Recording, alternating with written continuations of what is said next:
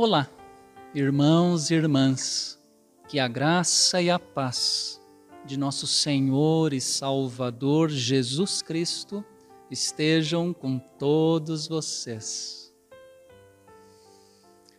Décimo segundo domingo do tempo comum. Hoje refletimos sobre dois textos propostos pelo lecionário.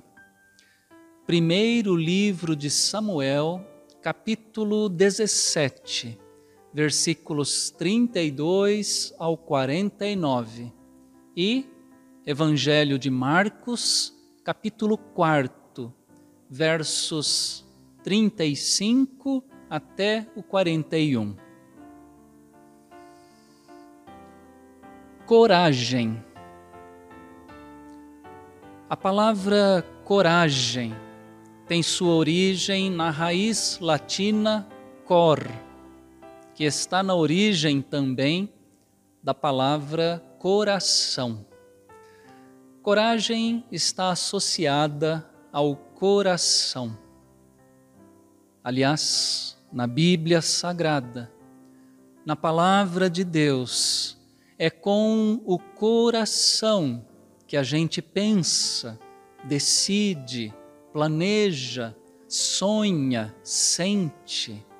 O coração na Bíblia é o centro do ser humano. Por isso, Deus quer sempre para si o coração do homem e da mulher. Pois bem, a coragem mora no coração da gente. Mas em que consiste essa virtude no coração humano. Coragem é a nossa disposição para enfrentar lutas, crises, obstáculos, sofrimentos, perigos e até mesmo a morte. Todos nós, cada um de nós, temos que encarar em nossas vidas os desafios próprios da nossa caminhada. E para isso, precisamos de coragem.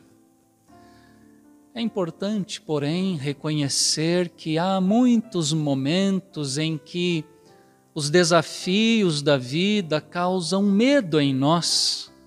Viver é arriscado e é natural ter medo diante de ameaças verdadeiras. Todavia, é possível ter coragem, mesmo em face do medo. Coragem não significa ausência total de medo, coragem significa o enfrentamento das ameaças, das lutas, dos perigos, apesar do medo. Olhando para os relatos bíblicos deste domingo, pensando sobre as situações ali narradas, confessemos: quem de nós não temeria diante da necessidade de ir a uma batalha contra um exército fortemente armado? Como era o exército dos filisteus? Quem de nós não temeria diante do desafio feito por um homem como Golias, que era um gigante de três metros de altura e, além disso, um guerreiro profissional, cuja armadura, cuja armadura pesava cerca de 60 quilos? Quem de nós não temeria se estivesse dentro de um barco em pleno mar revoltoso, em uma tempestade de vento, com ondas ameaçadoras que enchem a embarcação de água? Quem de nós não temeria, estando a bordo deste barco, pronto para naufragar, prevendo a real possibilidade de morrer afogado.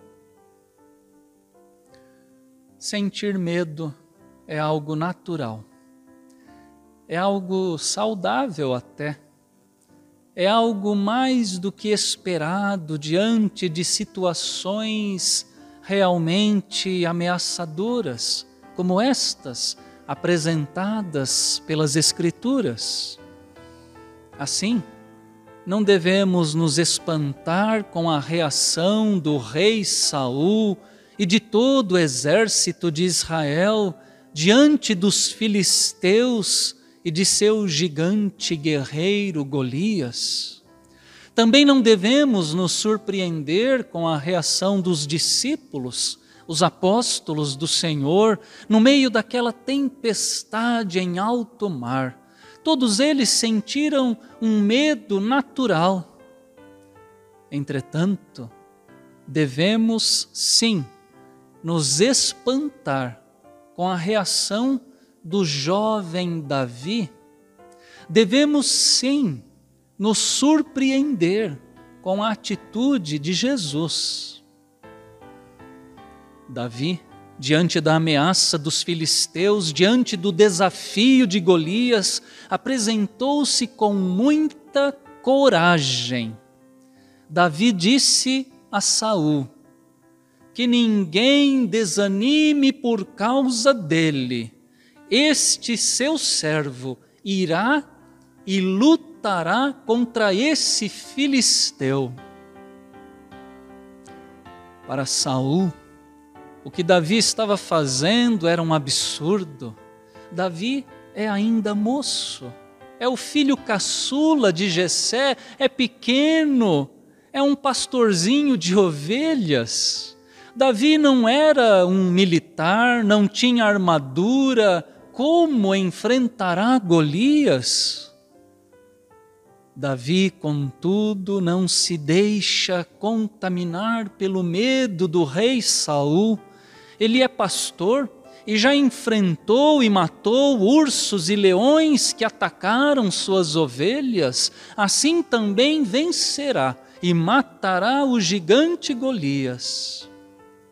Saul continua amedrontado, e já que Davi vai mesmo para a batalha, quer que ele vista sua armadura real e militar, mas Davi não sabe usar armadura de guerreiro, enfrentará o filisteu Golias com as armas de um pastor, o cajado, cinco pedras lisas e a sua funda.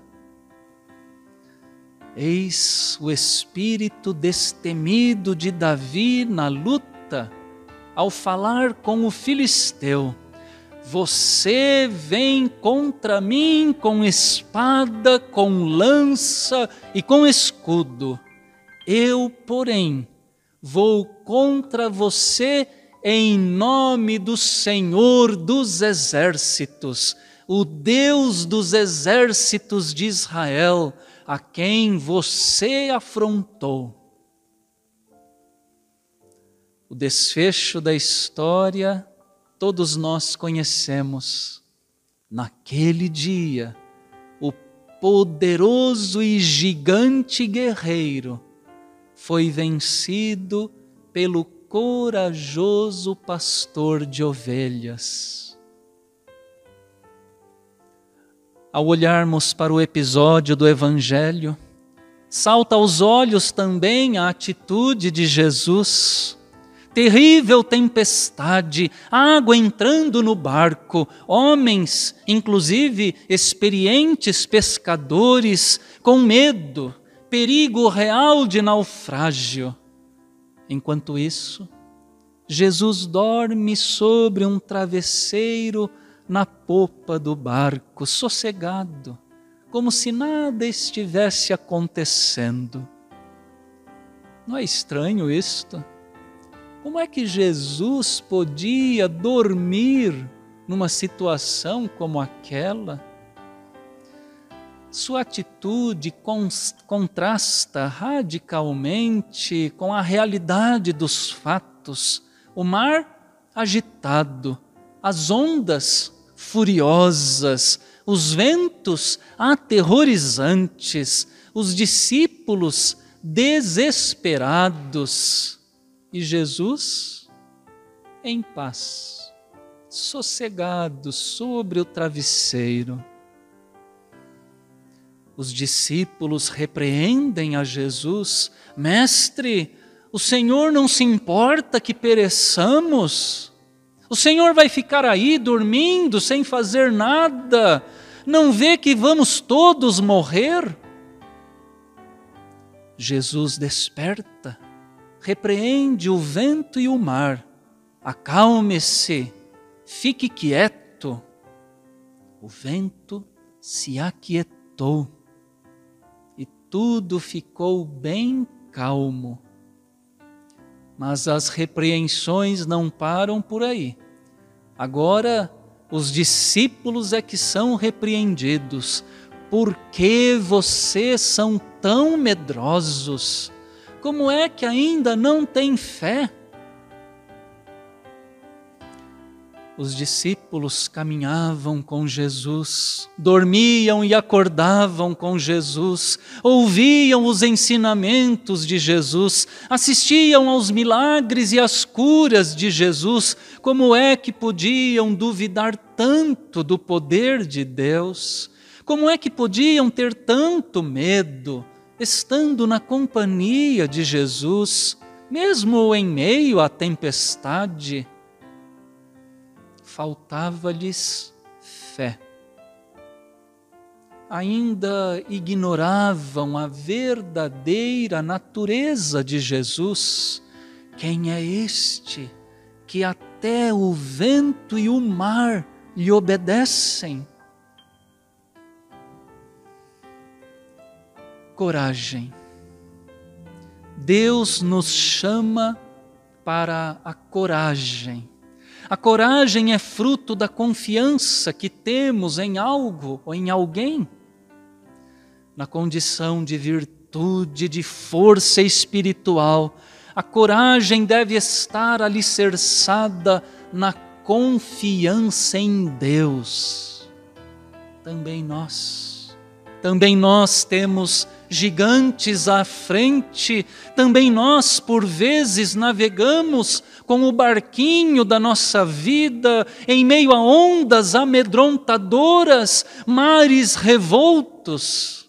Agora mesmo, enfrentamos o gigante coletivo do coronavírus, o mar tempestuoso dessa pandemia da Covid-19 mas cada um de nós temos também os nossos próprios desafios, nossos próprios gigantes, nossas próprias tempestades em alto mar.